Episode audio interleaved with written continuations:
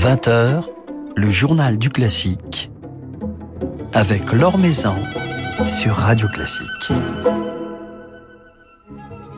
Bonsoir à tous. Le hautbois ce soir à l'honneur dans notre journal du classique, celui d'Alexandre Gattet, qui à l'occasion de la publication d'un formidable album de sonates françaises de la belle époque, viendra passer un petit moment à notre micro. Il nous parlera également de l'Orchestre de Paris, dont il est le hautbois solo, l'Orchestre de Paris, que vous pourrez retrouver en concert sur notre antenne samedi et dimanche soir, sous les baguettes de Jaap van Zweden et des APK Salonen. Nous nous intéresserons en outre au nouveau costume de ces musiciens créé par Gauthier Borsarello, avec qui nous échangerons également ce soir. Avant cela, quelques autres nouvelles de l'actualité musicale.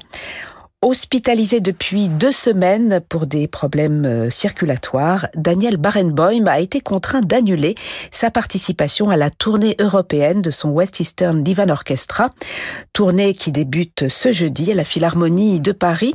Il sera remplacé par son ancien assistant à Berlin, le jeune et brillant chef allemand Thomas Gugeis. Philippe Gau vous en dit plus dans son article publié sur le site de Radio Classique. Le songe d'une nuit d'été de Benjamin Britten à l'affiche de l'Opéra de Lille à partir de vendredi. Une nouvelle production très attendue dirigée par Guillaume Tournière et mise en scène par Laurent Pelly. L'univers drôle et féerique de Shakespeare donc qui devrait merveilleusement s'accorder à la fantaisie et la poésie de Laurent Pelly qui a imaginé pour l'occasion une boîte obscure, un espace totalement ouvert comme le cosmos où les personnages, les mouvements et les corps peuvent prendre une toute autre dimension, nous dit-il. À propos donc de cette scénographie, jouant en outre sur la lumière, l'obscurité et les reflets, c'est à découvrir dès vendredi et jusqu'au 22 mai sur la scène lilloise. Gauthier Borsarello a eu deux vies artistiques différentes qui aujourd'hui finalement se rejoignent.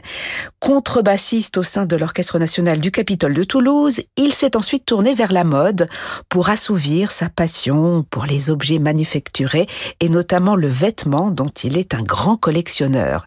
C'est ainsi qu'il est devenu vendeur puis aujourd'hui directeur de création chez Fursac. Alors Gauthier Borsarello n'a pas pour autant oublié ses anciens collègues et notamment ceux de l'Orchestre de Paris, aux côtés desquels il a passé une saison avant de plonger dans le monde de la mode. Il vient ainsi de créer les tout nouveaux costumes des musiciens de l'Orchestre de Paris, étant à même de comprendre leurs exigences particulières. Il nous raconte justement ce soir sa démarche. Ce qui est assez rigolo, c'est qu'on a fait une réunion justement en regroupant les musiciens de chaque catégorie d'instruments. Donc il y avait un contrebassiste, un violoncelliste, un violoniste, aussi un hautbois, un cuivre, euh, c'est un corniste, il me semble, un trompettiste. Il y avait des percussionnistes, il y avait une harpiste. On a fait une réunion comme ça avec une quinzaine de musiciens de l'orchestre pour poser justement ces questions-là et être sûr que j'oublie rien. Et ce qui est assez rigolo, c'est qu'à la fin de cette réunion, le design était fait et je suis plus jamais revenu dessus. C'est-à-dire qu'en en accumulant toutes les contraintes de chaque personne, on est arrivé à, une synthèse et en fait on peut rien enlever ni, ajouter à, cette tenue parce qu'en fait ça, ça déséquilibrerait ou ça, mettrait de la contrainte à certains. En fait euh, il y a une phrase qu'on dit dans le design du mobilier, c'est la fonction fait la forme on est arrivé à ça. Alors je voulais quelque chose qui était assez classique, donc qui garde les codes du smoking, mais en revanche c'est la seule chose qui a été prise en compte en point de départ, et ensuite tout le reste ne sont que contraintes. C'est-à-dire pas de padding pas d'épaulettes dans les épaules pour les violonistes, que tous les boutons soient recouverts de tissu pour ne pas abîmer les caisses des instruments euh, à cordes, que les chemises soient suffisamment larges au niveau du cou pour que les instruments avant puissent respirer et gonfler leur cou lorsqu'ils jouent, une ceinture de smoking pour que quand les instrumentistes se lèvent, la ceinture ne puisse pas sortir, tout a été pensé en fait pour qu'aucun instrumentiste ne soit gêné quand il joue. On a complètement euh, enlevé toutes les doublures des vêtements pour que ça respire un maximum. On a remplacé les tissus qui étaient euh, avec du synthétique par des matières uniquement naturelles, c'est-à-dire de la laine et du coton, pour que ce soit facile à nettoyer et que ça respire, parce que les matériaux synthétiques ont beaucoup d'avantages, mais aussi un inconvénient, c'est de c'est la sudation. Donc quand ils jouent dans des pays très chauds ou sous des spots, c'est quelque chose qui était vraiment très très important pour les musiciens, c'est la température et le confort dans le mouvement. Donc voilà, on a travaillé tout ça. Et ensuite, on a fait passer une tenue à chaque instrumentiste dans, la taille qui se rapproche le plus de sa taille à lui. Et ensuite, on a modifié tout ce qu'il voulait, c'est-à-dire plus d'aisance sous les bras, plus de longueur de jambes ou de manches. On a fait de la demi-mesure, ce qu'on appelle, pour répondre vraiment au mieux après à chaque euh, musicien. en plus de son instrument. C'est-à-dire que les trois trompettistes n'ont pas les mêmes contraintes après personnelles, donc on a fait vraiment un vêtement pour chaque musicien. Alors les musiciens de l'Orchestre de Paris ont porté euh, ces vêtements pour la première fois lors euh, des concerts donnés les 20 et 21 avril avec euh, Esa-Pekka Salonen, concert que nous diffuserons ce dimanche sur Radio Classique. Quelles ont été leurs réactions et quelles ont été vos propres réactions? J'imagine que vous étiez ému vous-même, Gauthier Borsarello, de découvrir ces costumes portés par ces musiciens en pleine action. Alors j'étais plus stressé que ému au départ et ému au milieu. Je crois qu'au moment du Bartok, j'ai commencé à me détendre parce que j'ai vu l'arrivée des violonistes et des, musiciens. Je me disais, oh là là, les longueurs de pantalon sont beaucoup trop longues, etc. et en fait, ça a été très bien pensé parce que dès qu'il s'assoit, la vue du public est parfaite. En revanche, quand votre pantalon est parfaitement euh, à la bonne longueur quand vous êtes debout, quand vous essayez, souvent il a tendance à remonter. Et, du coup, c'est pas très élégant de voir les chaussettes d'aussi près. Donc finalement, ça a été très bien pensé. Les longueurs de manches aussi, on sont un petit peu longues au porté, mais une fois que les instrumentistes sont en action, c'est absolument parfait. Donc j'ai été très très rassuré de les voir bouger. En plus, la symphonie fantastique, c'est quelque chose bah, qui fait appel à, beaucoup de différents instruments de façon très visible. Il y a beaucoup de solos. Et donc les, instrumentistes, je pense, à ce moment-là, évidemment, oublient leur, leur tenue. Et donc j'ai pu voir comment ça bougeait sans que les musiciens y fassent attention. Et voilà, j'ai beaucoup aimé. J'ai été très très ému de voir évidemment nos tenues euh, portées si bien et sur un programme en plus qui était si beau. Et j'ai eu plein de textos de mes anciens potes qui sont encore à l'orchestre de Paris, me disant qu'ils étaient vraiment contents et de la température, et de la mobilité, et de l'élégance, etc. Donc euh, voilà, je pense que c'est satisfaisant pour tout le monde et j'espère que ça vieillira bien et que le, la collaboration durera toujours.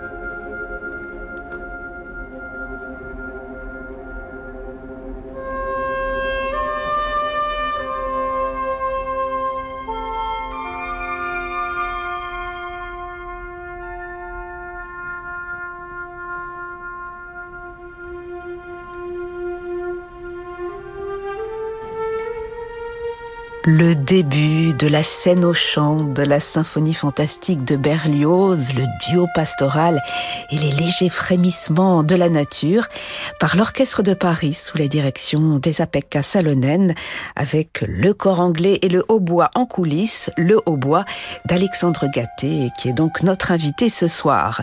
Un concert capté le 21 avril à la Philharmonie de Paris au programme duquel figurait également la pavane pour une infante défunte de Ravel et le mandarin merveilleux de Bartok. Un programme que ces musiciens ont depuis donné en tournée en Italie avec le chef finlandais et un programme que vous pourrez revivre ce dimanche à 21h sur notre antenne.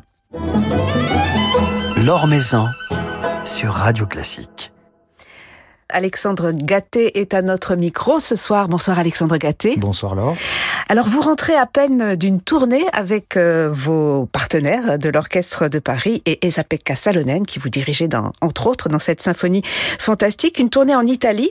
Ce sont des moments importants, euh, les tournées, euh, des moments qui j'imagine vous ont manqué durant toute cette période de pandémie où vous n'avez quasiment pas voyagé. Ben, vous avez tout à fait raison. C'est vrai que là c'était la première fois que je repartais depuis vraiment euh, le mois de février 2020. Ce sont des moments importants parce que c'est ce sont des moments un peu en dehors du quotidien pour les musiciens d'orchestre. On voilà, on vit ensemble, on voyage ensemble et les concerts se répètent et même si on change de salle, les programmes euh, sont identiques. On, redécouvre un peu les pièces euh, dans des acoustiques nouvelles, et puis à force de les jouer, on, on se les approprie un peu plus. Donc ça devient entre de, mieux en mieux, et surtout avec voilà un chef de la stature de Zapeka Salonen. C'était vraiment vraiment un, grand souvenir. Un chef avec lequel euh, les musiciens de l'orchestre de Paris semblent avoir des liens très forts depuis de très nombreuses années. On vous sent toujours très inspiré, très engagé quand vous jouez sous la direction des Zapeka Salonen. Qu'est-ce qu'il vous apporte? Moi déjà, je trouve qu'il est vraiment euh, très beau à regarder. En fait, sa, sa, gestique, sa battue est, vraiment magique. Ça, c'est quelque chose dont, dont, on est vraiment encore très fan. Après, il y a eu une histoire avec lui. Euh, voilà, on a tellement de bons souvenirs. Je pense que le, le meilleur, celui dont tout le monde se souvient, c'est Electra à Aix quelque chose qui reste gravé en nous, mais il y a eu d'autres concerts euh, magiques avec lui, la suite de l'Oiseau de Feu, je me rappelle. Je sais pas, il y a une alchimie qui fonctionne bien avec lui. Il a l'air euh, à chaque fois heureux quand il est là, et nous, euh, on l'est évidemment. Donc ça, ça fonctionne bien. On est vraiment ravis d'ailleurs que le, partenariat soit soutenu à ce point-là depuis euh, quelques années. Et vous allez le retrouver cet été à Aix de nouveau? Tout à fait, oui, pour un projet vraiment qui a l'air assez fou. Il nous en a parlé un petit peu. Pour la deuxième symphonie de Malheur au Stadium de Vitrolles, voilà, un lieu apparemment assez, assez unique en son genre, dans une mise en scène qui vaudra le détour. Et alors, euh, depuis euh, ces concerts avec Esa-Pekka Salonen, euh, captés par Radio Classique, que nous diffuserons dimanche, vous vous êtes habitué à ces nouveaux costumes mhm. créés par Gauthier Borsarello, qui nous en disait quelques mots tout à l'heure au micro. Ils sont vraiment adaptés à, vos besoins, à vos exigences de musiciens. C'est vrai que ça fait donc depuis, on va dire, quasiment 5-6 concerts qu'on les porte, et je crois que l'adhésion s'est fait assez vite. C'est très confortable, c'est beaucoup plus léger, c'est très facile à porter Enfin, il y a, y a puis très élégant aussi. Voilà, ça, on était content d'aller à Milan, euh, temple de l'élégance, et de pouvoir euh, se battre à armes égales. Alors vous êtes Alexandre Gatté au bois solo euh, de l'Orchestre de Paris, mais vous vous épanouissez également avec d'autres partenaires en musique de chambre, comme on peut l'apprécier dans un très bel album euh, publié euh, tout récemment par le label Indécence, dans le cadre de cette collection intitulée Paris 1900. Vous êtes aux côtés du pianiste Laurent Vachal autour d'un programme de musique française. La musique de chambre, ces répertoires plus intimes, vous en avez autant besoin que la musique symphonique, que l'orchestre? Ah bah bien sûr, tout à fait. C'est c'est une partie essentielle de, de, de, la vie du musicien de pouvoir se, se, se retrouver aussi en plus petit comité. L'orchestre c'est vraiment c'est vraiment super. C'est une force collective incroyable, mais des fois échanger de manière plus directe euh, avec un musicien deux, trois, quatre ou, un peu plus, c'est vraiment ça fait partie de nous cette diversité quoi de, de jeux.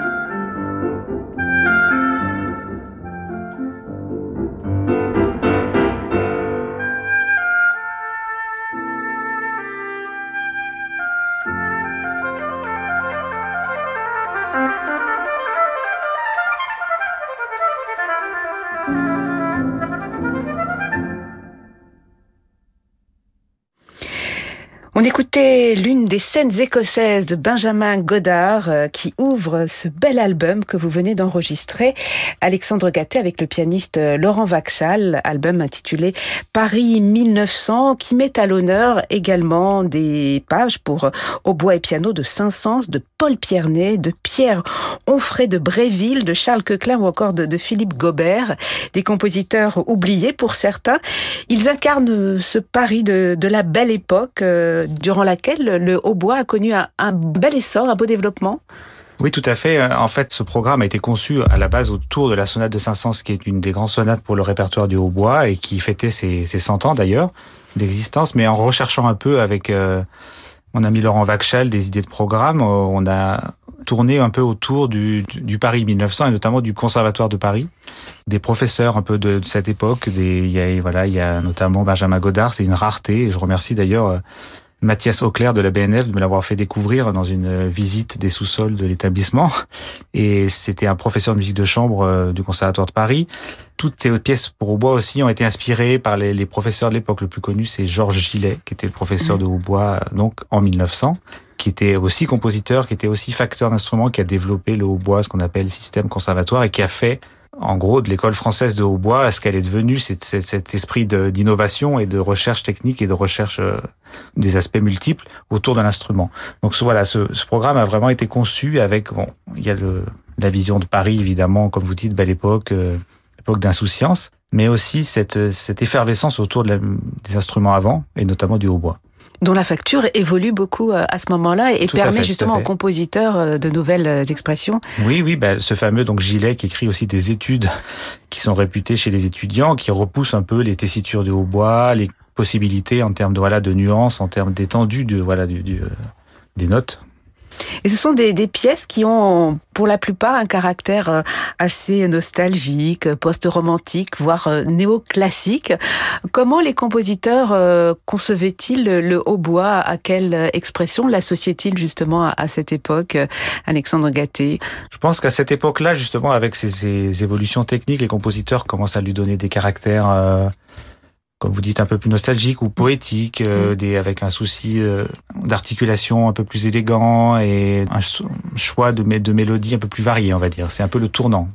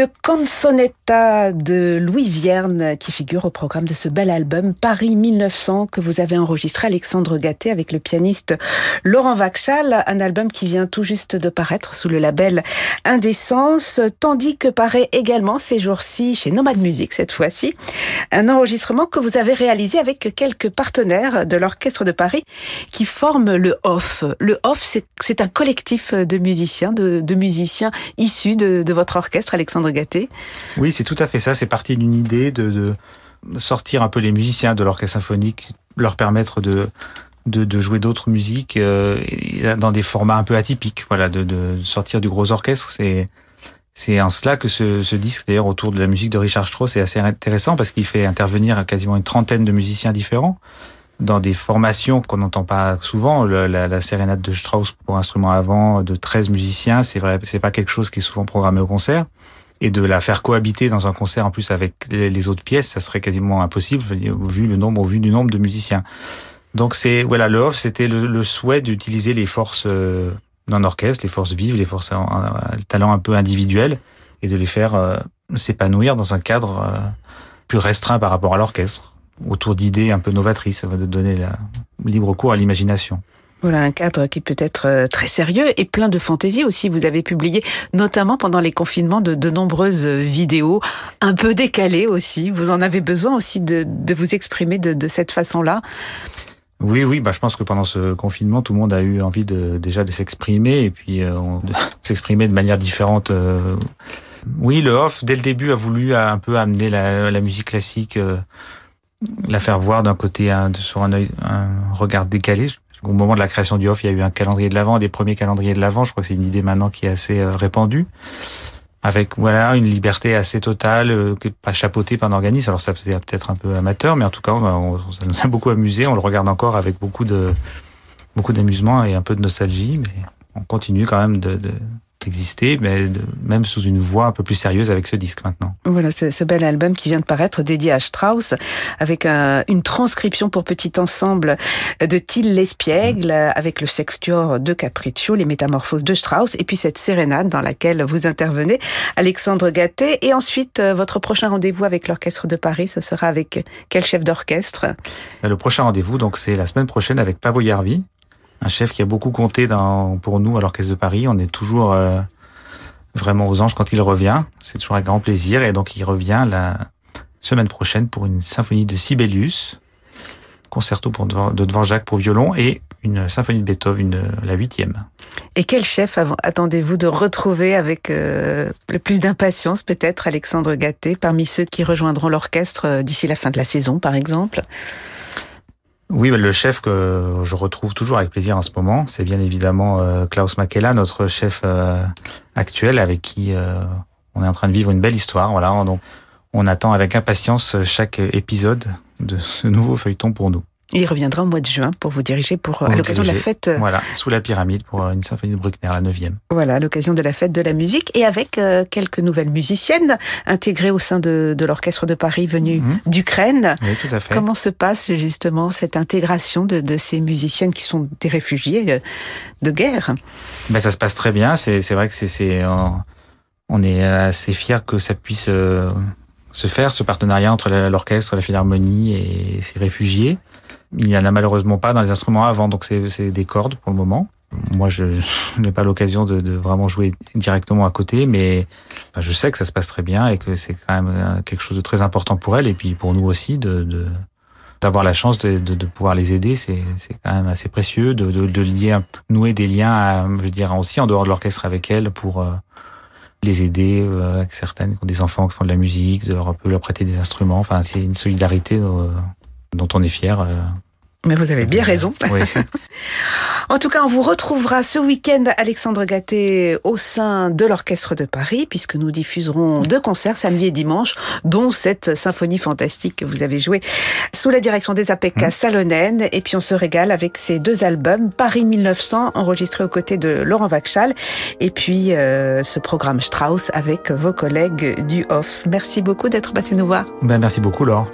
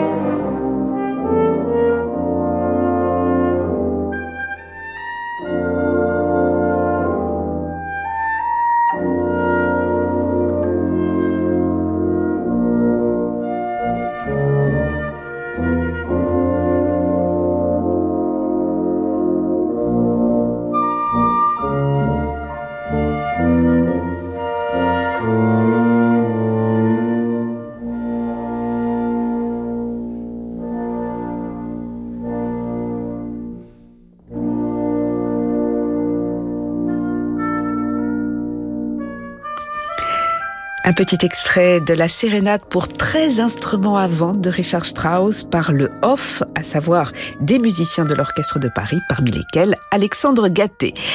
Alexandre Gatté, que vous pouvez en outre retrouver en concert sur la plateforme Recit Hall, concert capté hier au Conservatoire Rachmaninoff de Paris, donné au profit des enfants réfugiés et disponible donc en streaming pendant deux semaines. Alexandre Gatté a partagé l'affiche de ce concert avec Lia Petrova, Christophe Morin et Julien Gernet, entre autres autour d'un beau programme dédié à Brahms, Ravel, Schumann et Rachmaninoff. Voilà, c'est la fin de ce journal du classique. Merci à Laetitia Montanari pour sa réalisation. Demain, nous ferons un petit tour à Hambourg, à la Philharmonie de l'Elbe, qui fête ses 5 ans. Et nous serons à cette occasion en compagnie de son directeur, Christophe Liebenzeuter. Mais tout de suite, je vous laisse comme tous les soirs avec Francis Drezel. Très belle soirée en musique à l'écoute de Radio Classique.